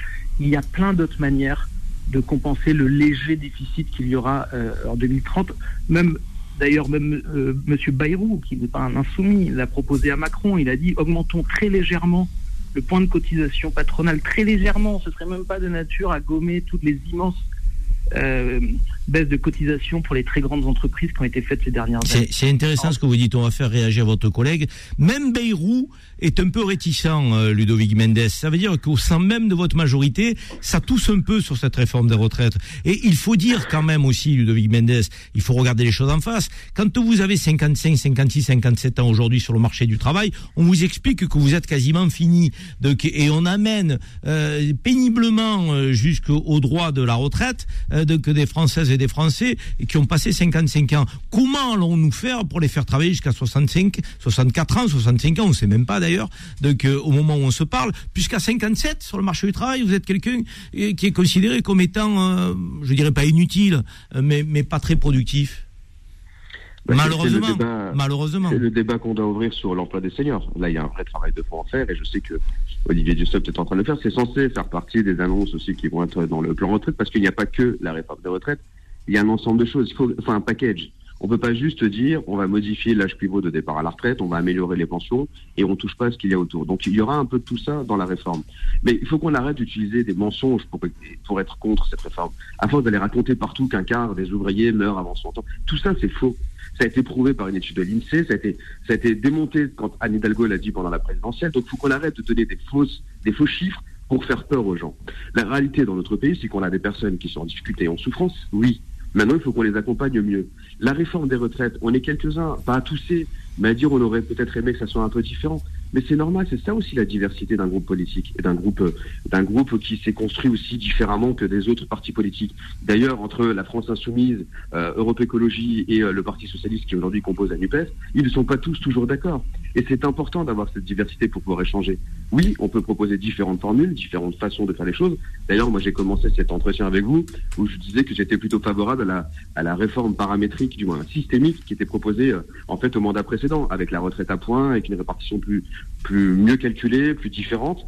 Mais aujourd'hui, c'est plus le cas. Donc, on nous propose autre chose. Maintenant, c'est à nous d'y mettre des garde-fous, d'accompagner le gouvernement pour faire en sorte de mieux protéger les personnes. Et je l'ai dit, il y a deux, catégories. Les plus paupérisés, ceux qui ont des travails les plus, les plus difficiles, et les femmes. Il faut parler des femmes au niveau des retraites. Bon, ça va être com- qui ont les, les retraites les plus basses. Ça va être compliqué quand même, Ludovic Mendes, parce que même la CFDT, qui est, qui est un syndicat qui est considéré comme étant... Sur euh, l'âge pivot. euh, Ils pro- bloquent sur l'âge pivot. Il bloque sur l'âge pivot, hein, vous avez vu. Hein, vous avez vu, euh, euh. Laurent Berger a dit, euh, euh, c'est pas négociable. Hein, donc, euh, Mais je le comprends.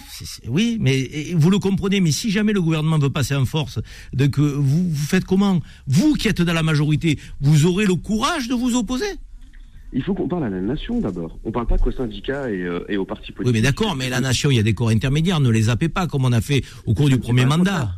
on parle avec les corps intermédiaires et c'est important de travailler avec eux. Mais il faut aussi qu'on parle à la nation. Aujourd'hui, quand on regarde la réalité, en 2006, 58% des Français partaient à 60 ans. En 2021, c'est 58% des Français qui partent à presque 63, voire 64 ans. La réalité des chiffres, c'est qu'aujourd'hui, on ne part plus à 62 ans. Quoi qu'il arrive. Et quand on part à 62 ans, si on a de la chance, c'est qu'on a eu toutes ces années et qu'on on devait partir avant. Parce qu'il y a un malus. Et les gens oublient la réforme de 2013. La réforme de 2013 vous oblige à travailler un an de plus pour avoir vos, vos cotisations, du moins votre pension à taux plein. Ça, c'est important. Et la moyenne d'aujourd'hui, c'est 63,5 sur les départs à la retraite. C'est les chiffres du ministère du Travail et de l'INSEE. Et Ludovic que On décale tous notre départ à la retraite. C'est une réalité, on fait plus d'études. Redonnez-nous le calendrier, s'il vous plaît. Là, donc euh, les syndicats ont été reçus à Matignon. Qu'est-ce qui va se passer dans les jours et les semaines qui viennent? Là, il y a la fin des, des négociations. Les annonces doivent, doivent être faites normalement pour le 10 janvier. Oui. Et à partir de là, il y a d'autres, dire, discussions qui vont s'ouvrir aussi avec euh, le Sénat et l'Assemblée nationale. Il y aura une partie qui sera sur plutôt l'âge pivot et les cotisations, et l'autre partie sur un système plus global et plus général de, de l'accompagnement à la retraite, de l'emploi des seniors, de la formation, et euh, en fait du mieux vivre quand on est, euh, quand on a dépassé les 50-55 ans. Donc le débat à l'Assemblée nationale, il arrive quand précisément? Alors on n'a pas les dates exactes. Si tout se passe bien, ça va être là euh, au mois de février-mars. D'accord. Vous accepteriez de venir sur notre plateau pour débattre avec un de vos collègues de l'opposition? Pourquoi pas? Pas de souci. Merci. Vous accepteriez, Arnaud Legal, d'être euh, avec nous en plateau face à Ludovic Oui. Mendes, par exemple? Oui. Est-ce que j'ai 20 secondes encore? Bien sûr, je vous les laisse. Alors d'abord, euh, mon collègue pointe juste- justement le, le- le problème des déséquilibres hommes-femmes. Eh ben, c'est très simple. Si on impose, et non pas qu'on demande gentiment, mais si on impose l'égalité euh, salaire homme-femme dans les entreprises, ça fera partie des, variables qui permettront de financer largement le système des retraites et de combler le léger déficit. Voilà, déjà, parce qu'il y aura une hausse de cotisation. Ensuite, euh, mon collègue dit qu'il faut parler à la nation, aux syndicats, etc. Bah, ça tombe bien, la nation, elle n'en veut pas, cette réforme. Elle n'en veut pas pour les raisons que j'ai déjà dit.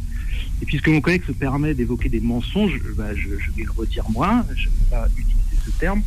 L'idée selon laquelle cette retraite va équilibrer les comptes et sauver un système de retraite qui serait en faillite est, un mensonge.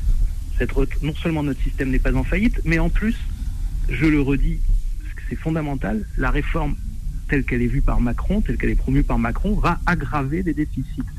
La vérité, c'est que c'est un autre modèle de société qu'il veut. Il veut, il veut de fait, il y a ceux qui auront les moyens de se payer des retraites complémentaires et qui se retrouveront, euh, il y en a déjà beaucoup, hein, des retraites complémentaires, mais la part des retraites complémentaires prendra encore plus de part dans la retraite des, Français, de ceux qui ont les moyens de s'en payer une. Soit dit en passant, ils seront donc soumis aux aléas des marchés de plus en plus. Et puis il y aura les autres. Alors il y aura peut-être un petit minimum vieillesse, etc. Mais la vérité, c'est que les cotisations, les pensions baisseront.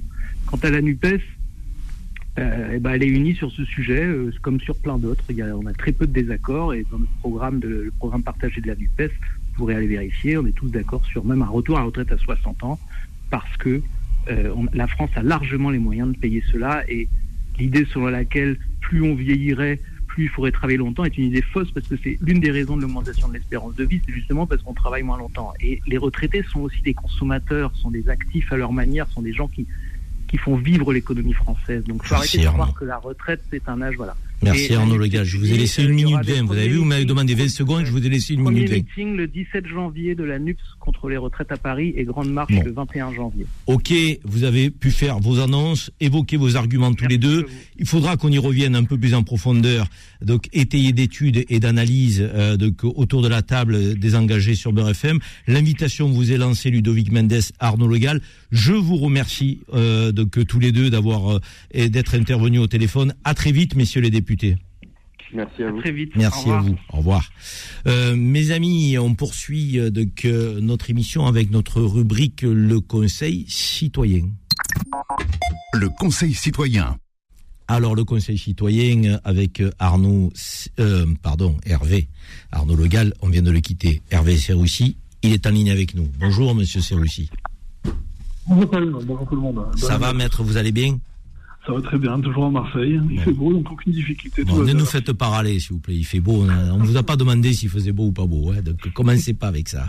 Donc euh, les fêtes se sont bien passées. Qu'est-ce qu'on peut vous souhaiter Monsieur, monsieur, monsieur Maître La santé, hein. la santé, la santé, il faut me la souhaiter. Il faut, je la souhaite aussi à toute l'équipe euh, de Beurre FM, à tous les auditeurs de Beurre FM, à tous les Français.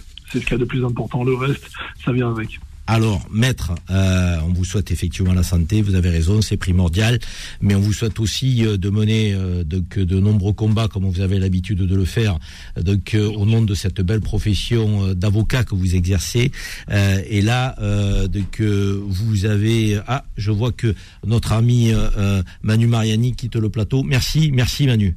Merci à vous. Merci euh, d'avoir été euh, présent euh, au cours de la première heure et on vous lance aussi une invitation régulière sur l'antenne de, de Beurre FM dans les engagés parce que vous pouvez parler de tout, surtout et ça c'est intéressant. Vous Merci. Manu, à bientôt. Euh, désolé maître, j'étais en train de, dire que vous avez réagi à la, décision de la mairie de Cannes euh, de, retirer une place de marché à monsieur Azari. Alors je vais demander à Loupineda de nous reposer un peu les éléments de contexte pour que chacune et chacun d'entre vous euh, puisse se remémorer euh, le pourquoi du comment de cette affaire, Lou.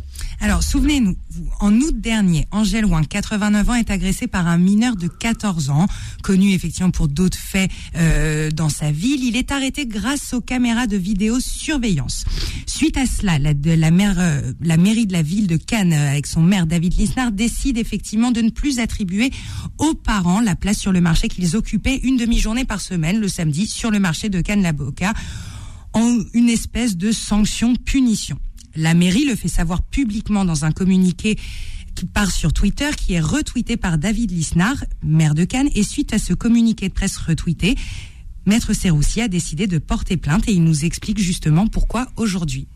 Alors, maître, euh, rappelez-nous un petit peu le, le, le, le- le contexte, même si Lou vient de le, vient de le faire. Donc, la mamie agressée à Cannes donc, par euh, trois jeunes, euh, trois jeunes euh, que la justice euh, a, a, a traités euh, et sanctionnés. euh, donc, euh, et euh, la décision de la mairie de Cannes euh, de se tourner vers l'un des, des, des parents, papa euh, de, de, de ces jeunes délinquants, hein, parce qu'on va le dire comme ça, agresser une mamie, euh, c'est c'est un délinquant.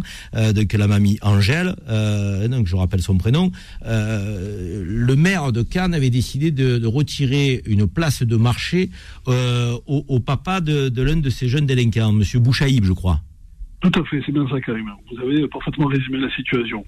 Euh, oui, tout à fait. Alors, dans la réalité, si vous voulez, on est dans une dans une histoire totalement ubuesque dans cette histoire, puisque euh, on a effectivement trois trois jeunes trois jeunes hommes âgés euh, de 14 ans qui sont donc des mineurs qui sont, comme vous l'avez dit, donc bah, aujourd'hui condamnés par la justice euh, pour deux d'entre eux, euh, euh, puisque le troisième a priori a été mis de cause. Et à la suite de cette condamnation qui intervient le 30 novembre dernier, le maire de Cannes euh, va décider en complément de sanctions de retirer la place du marché à Abou Chaïb, qui exerce son métier de forain depuis de nombreuses années.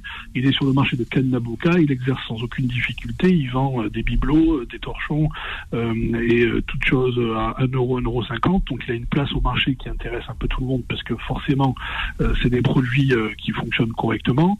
Et puis euh, le maire de Cannes, par le biais d'un communiqué de la mairie que le maire de Cannes, comme l'a dit à juste titre Lou, va retweeter par la suite, va faire un communiqué dans lequel il va expliquer la raison pour laquelle Bouchaïb n'a plus la possibilité d'aller sur le marché. Et c'est aujourd'hui ce communiqué de l'Américaine qui fait l'objet d'un dépôt de plainte de ma part au profit à la demande de Bouchaïb qui m'a constitué dans le dossier pour défendre Ok, euh, vous restez avec nous, maître. Je vais euh, demander avant euh, euh, qu'on se qu'on se retrouve après une petite pause à Monsieur Azari Bouchaïb d'intervenir puisqu'il est avec nous aussi à l'antenne. Et tous les deux vous allez nous expliquer réellement le pourquoi de cette plainte et pourquoi vous vous élevez aujourd'hui contre la décision du maire de Cannes, maître Serroussi. À tout de suite.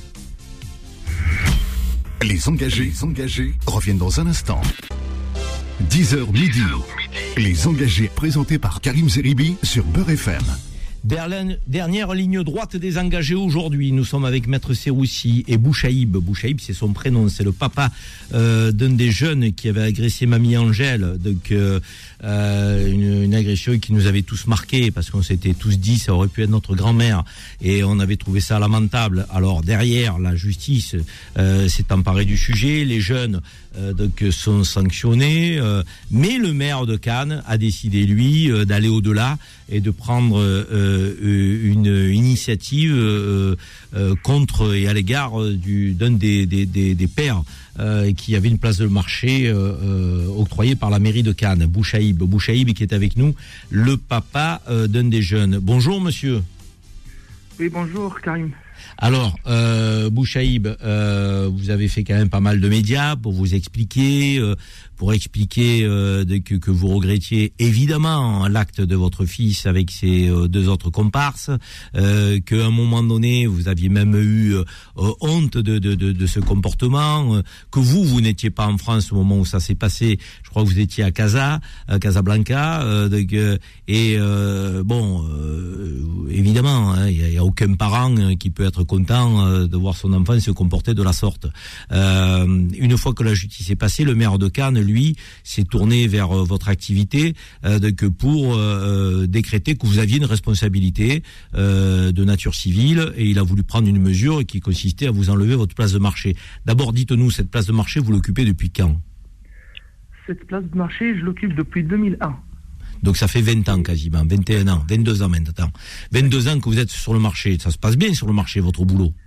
Là, non. Je voudrais vous dire d'abord, les deux premières années, Karim, j'étais au tirage au sort. C'est-à-dire, il y a des samedis que je viens, je tire au sort, et quand je tire blanc, je rentre chez moi. Ça, j'ai souffert pour avoir cette place. D'accord. Et c'est le, le, seul travail que j'ai maintenant. J'ai essayé de faire une agence de voyage parce que euh, c'est vrai, le marché, ça suffit pas. Et, et, surtout les autres jours, parce que le samedi, ça vaut les, les, les cinq autres jours. Le samedi, les gens ne travaillent pas, ils viennent au marché, alors que les autres jours, il n'y a pas assez de gens. C'est le seul truc qui me reste. Et moi, j'ai condamné ce qu'il a fait, mon fils. C'est un truc affreux. Mon fils, il a que 14 ans. Il est à 700 km de, sa famille. Il est puni. Madame Angèle, la pauvre, il a été indemnisé. Et la justice, elle a été faite. Moi et mes autres enfants, qu'est-ce qu'on a fait pour qu'on soit puni comme ça? On est les premiers à condamner ça. On est les premiers en France qu'on ne veut pas que ça se passe, que notre fils, il fait ça. ça. Ça nous a touchés, ça nous a fait beaucoup de mal. Mais l'affaire de Madame Angèle et de mon fils, malheureusement, je ne peux pas retourner en arrière. Je ne peux pas enlever ce, ce, cet acte affreux que mon fils a fait. Il a 14 ans, il n'a rien dans la tête. Mais j'ai condamné. C'est bien fait pour lui, ce qu'il. Il a pris ce qu'il mérite. Madame Angèle, il a été indemnisé et il est en très bonne santé. Dieu merci, j'ai tant prié pour elle pour qu'elle soit bien. Je la vois sur l'avocat, elle est en très bonne santé. Maintenant, moi, qu'est-ce que j'ai fait pour que je perde mon, mon seul travail? C'est vrai, c'est un, samedi, mais il vaut mieux ça que rien. Cette place, vous dites, euh, vous parlez de tirage au sort. Il faut quand même rappeler à ceux qui nous écoutent que les places de marché, c'est des choses qui sont euh, qui sont très recherchées euh, dans les communes de France. Et donc c'est pas facile d'avoir une place de marché. Donc quand on l'obtient, on est content euh, et, et, on fait tout pour pas la lâcher. Donc aujourd'hui, où en êtes-vous euh, de la décision du maire de Cannes, elle fait que vous n'avez plus de place ou vous continuez quand même de bosser? Non, je ne bosse pas, je ne travaille il pas. Il vous l'a enlevé, carrément. Il m'a enlevé ma place depuis six mois et depuis six mois, je m'en dis pour payer mon loyer. Parce que je ne veux pas ne pas payer mon loyer, comme ça je me retrouve dans la rue. Je m'en dis, je demande à droite, à gauche pour payer mon loyer et mon loyer, même ce mois-là, je l'ai payé. Et, et on souffre, on souffre, on ne vit plus. Vous avez fait appel à, vous avez fait appel à Maître Serroussi, donc qui est avec nous en ligne. Maître Serroussi, on entend au Bouchaïb euh, nous dire que quelque part on lui enlève le pain de la bouche, euh, qu'on va quasiment euh, en faire un SDF si ça continue, puisque c'est son boulot qu'on lui enlève. Il n'est pas fier de ce qu'a fait son fils, on peut le comprendre. Il le regrette, donc il peut pas se mettre à genoux puisqu'il ne le fait. Je veux dire donc ce père de famille, bon, mais bien sûr, et ça arrive malheureusement euh, que tous les jours que des adolescents et des comportements déviants. Donc vous, en tant qu'avocat aujourd'hui, vous pensez que le maire de Cannes, dans sa position, euh, euh, elle tient sur le plan juridique cette position ou il a outrepassé ses fonctions et ses non, pour moi, Karim, Pour, pour, moi, Karim, cette position, elle ne tient absolument pas. Alors, elle ne tient pas pour plusieurs raisons. D'abord, vous avez euh, Aujourd'hui en ligne et c'est une très bonne chose qu'il puisse s'exprimer parce que c'est vrai que bon, il s'exprimait déjà à plusieurs reprises sur d'autres médias et c'est vrai qu'il a été un petit peu embarrassé. Il a déjà présenté ses excuses à toute la France, il a déjà présenté ses excuses à Angel et il a condamné le comportement de son fils. Mais aujourd'hui, si vous voulez, Karim, on est en France. Hein, on n'est pas en République bananière, on n'est pas dans une République où, rappelez-vous, euh, il y a quelque temps, un, homme politique d'envergure nationale avait dit au moment d'une perquisition, la République c'est moi. Non, la République c'est pas un homme politique, la République c'est un État de droit.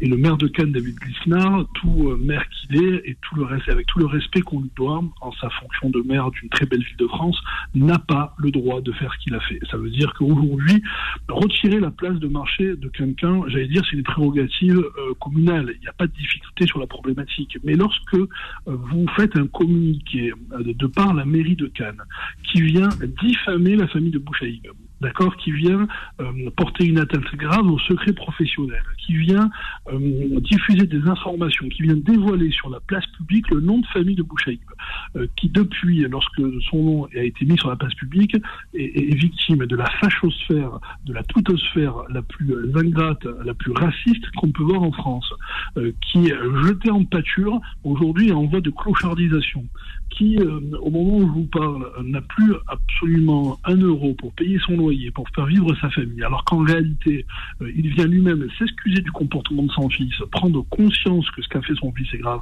et vous expliquer que son fils a été jugé et condamné, que voulez-vous qu'il fasse de plus Mais que risque la mairie de Cannes dans, dans, dans, cette plainte que vous déposez et cette action en justice que vous menez? Bon, la place lui a été enlevée, semble-t-il.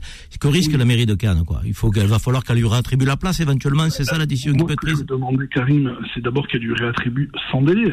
C'est-à-dire qu'aujourd'hui, il y a quand même des règles de droit qui s'appliquent. Euh, à partir du moment où vous prenez une décision qu'on appelle une décision qui est fondée sur une situation familiale, ben, j'allais dire, si vous convertissez cette situation en droit, ça s'appelle de la discrimination. Lorsque vous embauchez quelqu'un euh, par rapport à sa situation familiale, c'est de la discrimination positive. Mais c'est long la justice, maître. mais- Euh, Pendant combien de temps vous allez devoir attendre? Monsieur euh, Bouchaïb, il pourra patienter. Il dit qu'il paye son loyer certainement avec des économies. Euh, ça va durer combien de temps cette affaire? Alors, moi, je fais avec les moyens qui sont les miens et je fais avec les moyens de droit. Je ne peux pas faire. ce Qu'est-ce que dit le droit là-dessus? On peut aller, on peut accélérer la procédure ou pas? Ben, moi, je suis en train de l'accélérer. La plainte a été déposée au parquet de Grasse, puisque c'est de ce parquet que dépend euh, Bouchaïb.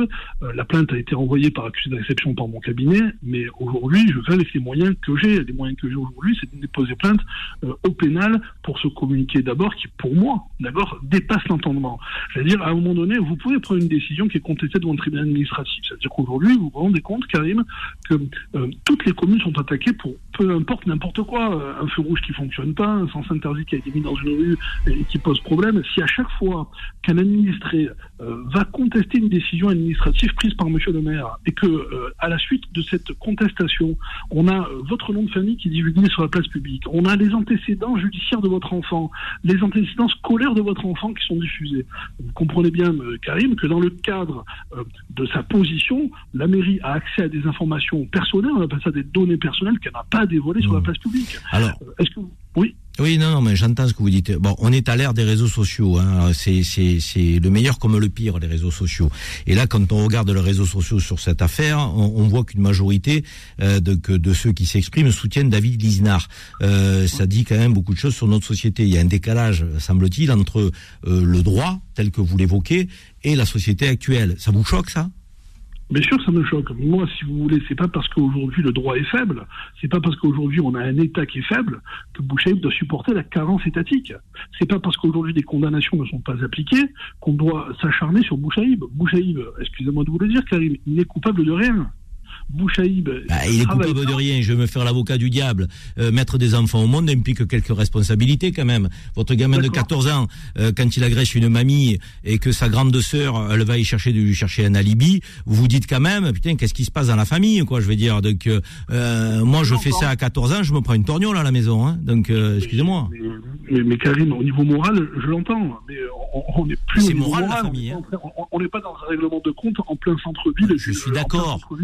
Je suis On est- d'accord. On est quand même euh, dans le cadre d'une administration publique qui est une mairie qui se doit de respecter la loi. Aujourd'hui, si vous voulez, alors dans ces cas-là, ce qu'on va demander, c'est le principe de l'égalité, à savoir qu'on est tous égaux devant la loi et qu'on va demander à tous les jeunes mineurs qui aujourd'hui sont enfermés dans des centres d'éducation spécialisés et fermés, eh ben, de nous donner l'identité de leurs parents et on va demander la démission de tous ces gens-là. Est-ce que Monsieur le maire de Cannes a fait la même chose aux autres administrés de sa ville? Non mais vous posez, vous, non mais vous, vous posez des questions. municipaux, euh, le curriculum vitae de ces gens-là et euh, le casier judiciaire de leur enfant. Et auquel cas, si jamais un de ces employés municipaux a, un enfant qui est condamné, eh ben, il le licencie sur le champ. Je veux dire, à un moment donné, on peut pas faire une loi A pour X et une loi Y pour, pour, pour Maître, Z. Pas maître, maître, vous posez effectivement euh, le droit tel qu'il est, tel qu'il doit être promulgué dans notre pays, mais force est de constater quand même qu'on a besoin aussi d'avoir un débat sur la responsabilité parentale, euh, donc de jeunes adolescents, euh, donc délinquants, euh, qui parfois ont des comportements qui sont inacceptables et qui choquent la société. Alors peut-être que David Dinard euh, n'aurait pas dû le faire tel qu'il l'a fait parce que c'est un responsable politique éminent. Il faut rappeler qu'il est président de l'association des maires de France. Il aurait pu dire je veux que nous posions le débat de la responsabilité parentale parce qu'il y a trop euh, de laisser aller à ce titre-là, donc sans pour autant euh, faire de, de, je dirais de de de, Bouchaïb un bouc émissaire parce que j'ai l'impression qu'il a voulu mettre en pratique un peu la philosophie qu'il aimerait voir dans notre pays. Or, il n'est pas procureur, David Dinard, que je sache. Je l'entends. Si vous voulez, David Sna, il est maire et il est d'ailleurs président de l'association des maires de France. Euh, s'il a des bonnes idées, s'il a des idées qui euh, rejoignent beaucoup euh, l'opinion publique, ben, à ce moment-là, il faudrait qu'il se présente parlementaire, d'accord, à l'Assemblée nationale pour faire changer les lois. Et ça, si vous voulez, personne ne lui reprochera quoi que ce soit. Mais aujourd'hui, en, en qualité de maire, d'appliquer une loi qui ne s'applique pas et qui n'existe pas, sans base légale, c'est une vraie problématique, Karim. Ça veut dire que moi, aujourd'hui, si vous voulez, au-delà de l'aspect purement place de marché qui a été retirée à Bouchaïb. Est-ce que vous avez pris le soin de lire le communiqué de la mairie de Cannes Il est euh, lunaire ce communiqué. Ouais, bien sûr.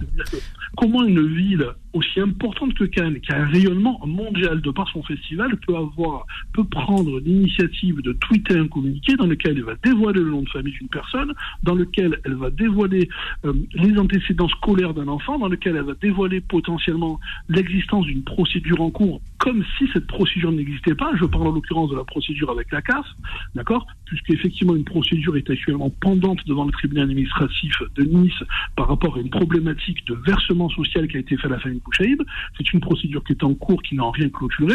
Et à ce que je chasse, euh, Karim, lorsque le droit ne s'est pas prononcé, lorsque la justice ne s'est pas prononcée, il n'y a pour l'instant aucune dette qui est due. Ok, maître. va- Vous êtes chaud, on le sent. Hein vous êtes prêt. Hein Là, vous êtes prêt à aller dans le prétoire. Vous êtes prêt à, à- à vous affronter à, à, tout ce qui se face à vous. Euh, maître, je vais poser la question à Bouchaïb avant euh, euh, de, passer à une nouvelle pause. Bouchaïb, cette affaire, a bouleversé votre famille, je suppose. A bouleversé votre vie. Est-ce que vous subissez dans la vie de tous les jours des attaques, des insultes parce que votre visage, on le connaît. Vous avez été dans les médias, vous êtes exprimé. Est-ce qu'aujourd'hui vous en payez les conséquences? Est-ce que vous le regrettez? Ou est-ce que si c'était à refaire, vous le referiez? Non, moi, je voulais pas me cacher quand j'étais sur les médias parce que on n'est pas la famille mauvaise. Mon fils, il a fait une erreur, il a jamais fait quoi que ce soit. Euh, il a vu euh, maître, je lui ai montré sa photo, il a, il a compris, il a compris ce qu'il a fait. Il a dit devant la juge, il a dit quand la femme il était pas euh, par terre, il a tout compris. Il a regretté, il y a fait une lettre d'excuse. Mais maintenant nous, on s'acharne sur nous.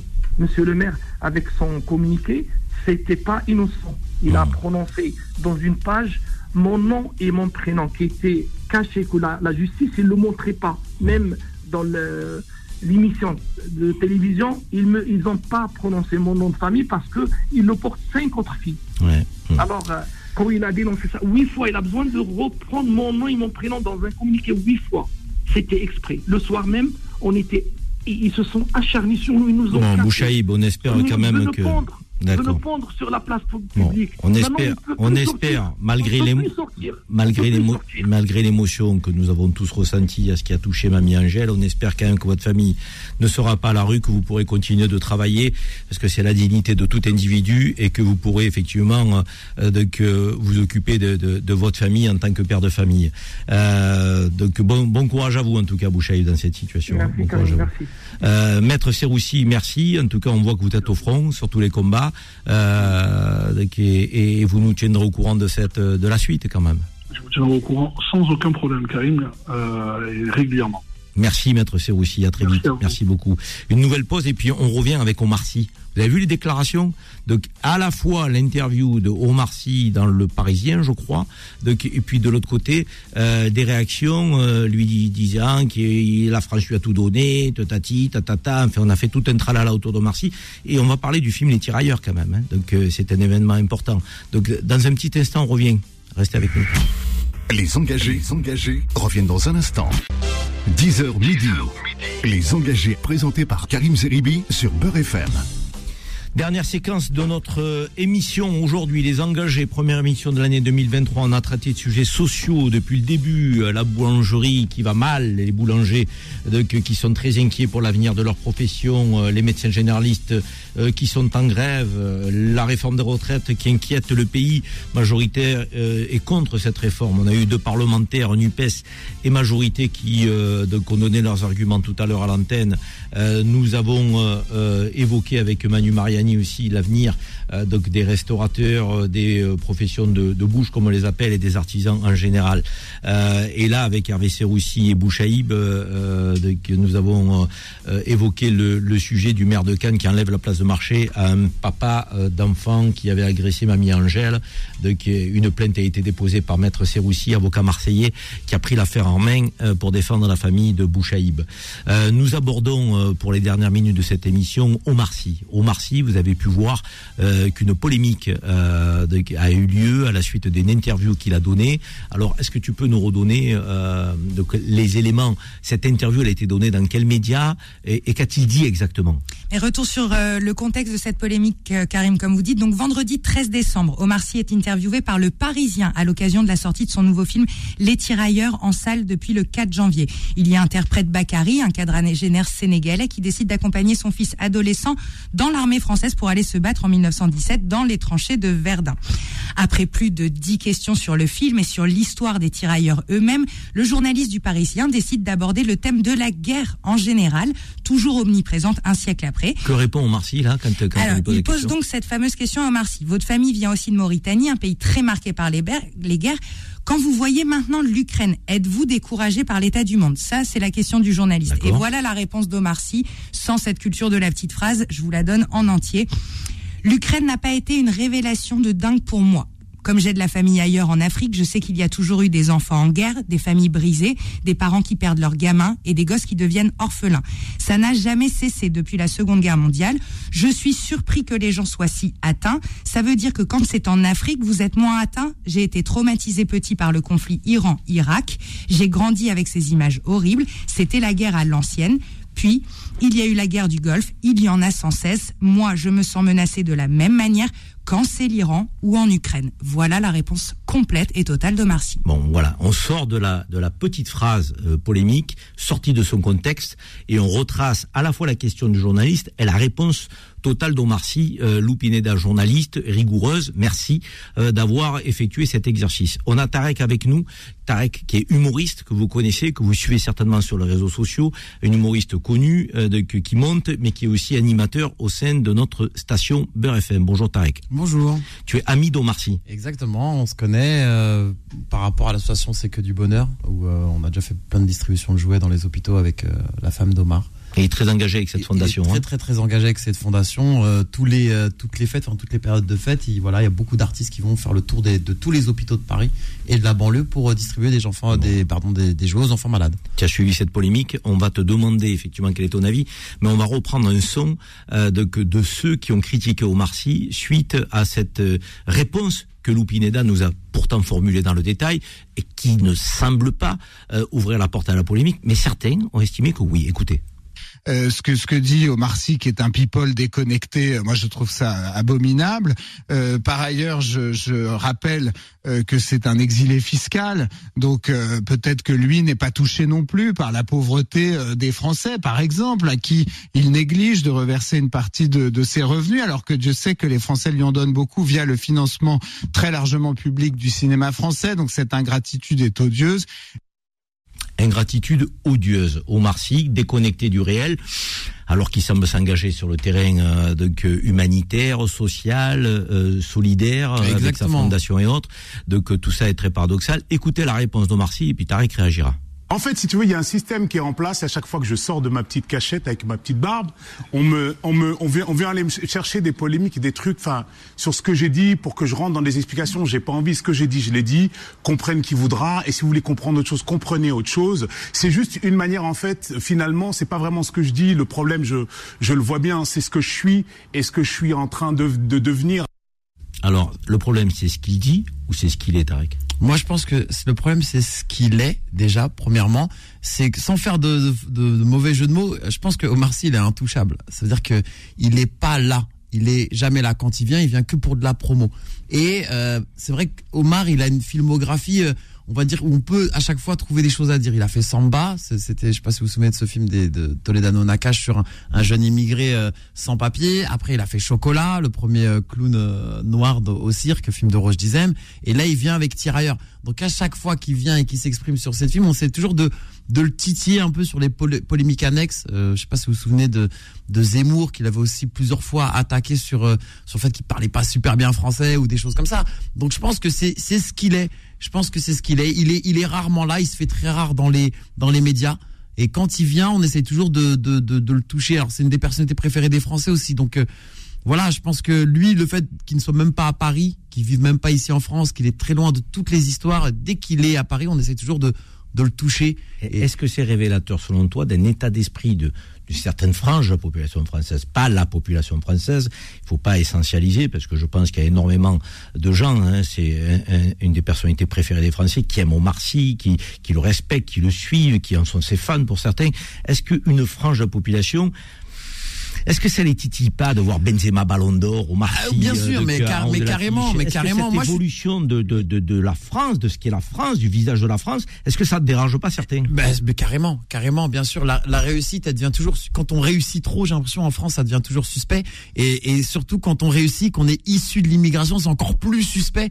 Et Omar, euh, faut, faut avouer, dire les, les choses comme elles sont. Il, il réussit dans tout ce qu'il fait. Dès qu'il fait un film, c'est un carton. Je regardais là les, les entrées que Lou a, a marqué, 55 000 entrées pour une première euh, journée, c'est énorme. C'est énorme, c'est énorme. C'est énorme. C'est un film qui part sur des bases de peut-être un, un million, plus d'un million d'entrées, ce qui est énorme aujourd'hui en France. c'est important. Donc voilà, c'est un succès. Et alors dès qu'il vient en France, il fait un succès et il repart. Donc c'est vrai que euh, pour le petit français ou pour la, la, la France profonde, on a l'impression que c'est un braquage. Il vient, il fait son truc, il prend son argent, il fait ses entrées et puis il s'en va.